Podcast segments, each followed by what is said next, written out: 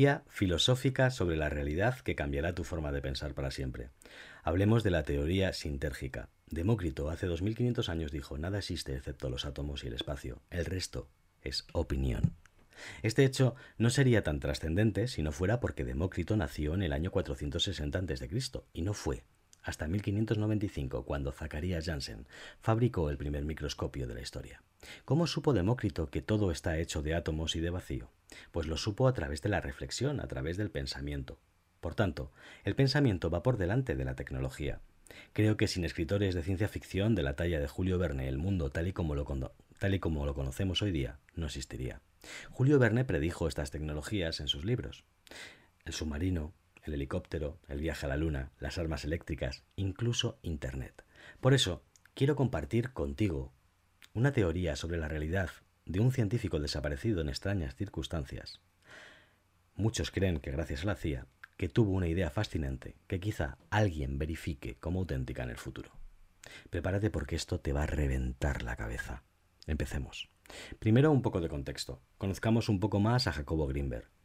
Neurofisiólogo y psicólogo de profesión, Jacobo Greenberg se dedicó a aplicar el método científico al estudio del chamanismo, la conciencia y las más variadas disciplinas orientales como la meditación o la telepatía. Tuvo tiempo de escribir 46 libros, hasta que desapareció en extrañas circunstancias el 8 de diciembre de 1994 a los 47 años de edad. Muchos creen que su desaparición tiene que ver con sus descubrimientos. Ahora hablemos de su famosa teoría, la teoría de la sintergia. Según esta teoría, existe un campo cuántico unificado de energía y solo podemos ver una parte de él, nuestra realidad, porque según esta teoría nuestro cerebro puede alterar la matriz espacio-temporal de este campo cuántico y dar, en conclusión, nuestra vida. En otras palabras, el cerebro cambia el sabor del guiso. Ojo, no seas una guindilla.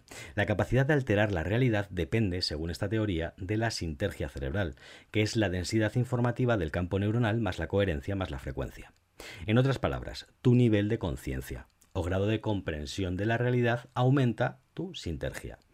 Niveles de conciencia. En cada nivel de conciencia se activan experiencias diferentes, pero la realidad es la misma. Todo surge de la unidad total, de ese campo cuántico que no podemos ver. En otras palabras, cada nivel de aprendizaje es como una pantalla de videojuego con un mayor nivel de complejidad. Pero todas las pantallas pertenecen al mismo videojuego.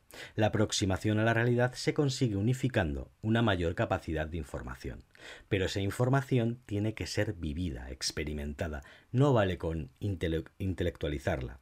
Para que aumente la identificación con la realidad necesitas experimentarla.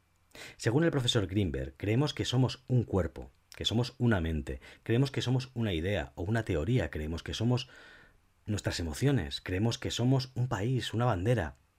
Nos identificamos con nuestros cuerpos, con nuestro dinero, con nuestras propiedades y con nuestras posesiones, pero somos toda la realidad, no solo una parte de ella, y todo lo anterior es tan solo una parte. Para darse cuenta de esto, Greenberg sugiere utilizar la técnica de meditación Mahamudra. Esta técnica se basa en centrar la atención en el origen de cada experiencia que tengas sin juzgarla. Al hacerlo, buscas el origen y descubres que el sustrato de cualquier experiencia y su origen es el mismo, el campo cuántico, antes de cualquier modificación. Pregúntate si todo lo que ves es sólido y independiente. No, no lo es. La solidez y la separación son los resultados del procesamiento cerebral. Por ejemplo, los electrones se repelen cuando se toca a alguien. Tocar es una sensación producida por el cerebro. Consideraciones científicas. La física ha demostrado el carácter dual partícula-onda de la luz mediante el experimento de la doble rendija de Thomas Young. En este experimento, la ausencia o presencia de un observador afecta al comportamiento de la luz. Por lo tanto, tu percepción de la realidad como observador que eres puede afectarla. El budismo se dio cuenta de esto y sabe que ningún objeto, proceso, organismo o experiencia posee una realidad absoluta, de ahí que todo aquello con lo que te identificas te haga sufrir, porque es relativo y acaba marchándose. Pero no todo está perdido. Greenberg cree que si el observador se entrena lo suficiente, puede trascender de algún modo lo relativo y alcanzar la realidad cuántica. ¿Cómo trascender? Ayudaría aumentar tu percepción integrando constantemente la información en ti mismo, mejorando tu interacción entre los campos cuántico y neuronal. La experiencia resultante de esta conexión cuando se produce de forma congruente es lo que los budistas llaman nirvana, y es un fenómeno que puede ocurrir en tres lugares diferentes. Uno, dentro de tu campo neuronal. Dos, al borde de la interacción de tu campo neuronal con el campo cuántico. En el propio campo cuántico sería la tercera parte, fuera de ti.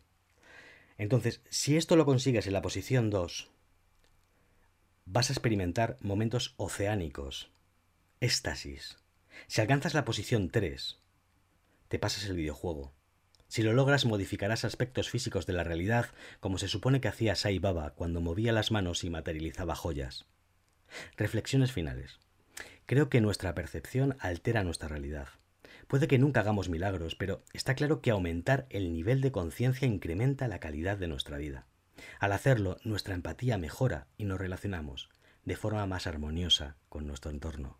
Finalmente descubrimos patrones internos y externos que nos permiten cerrar ciclos y dejar de repetir los mismos errores una y otra vez.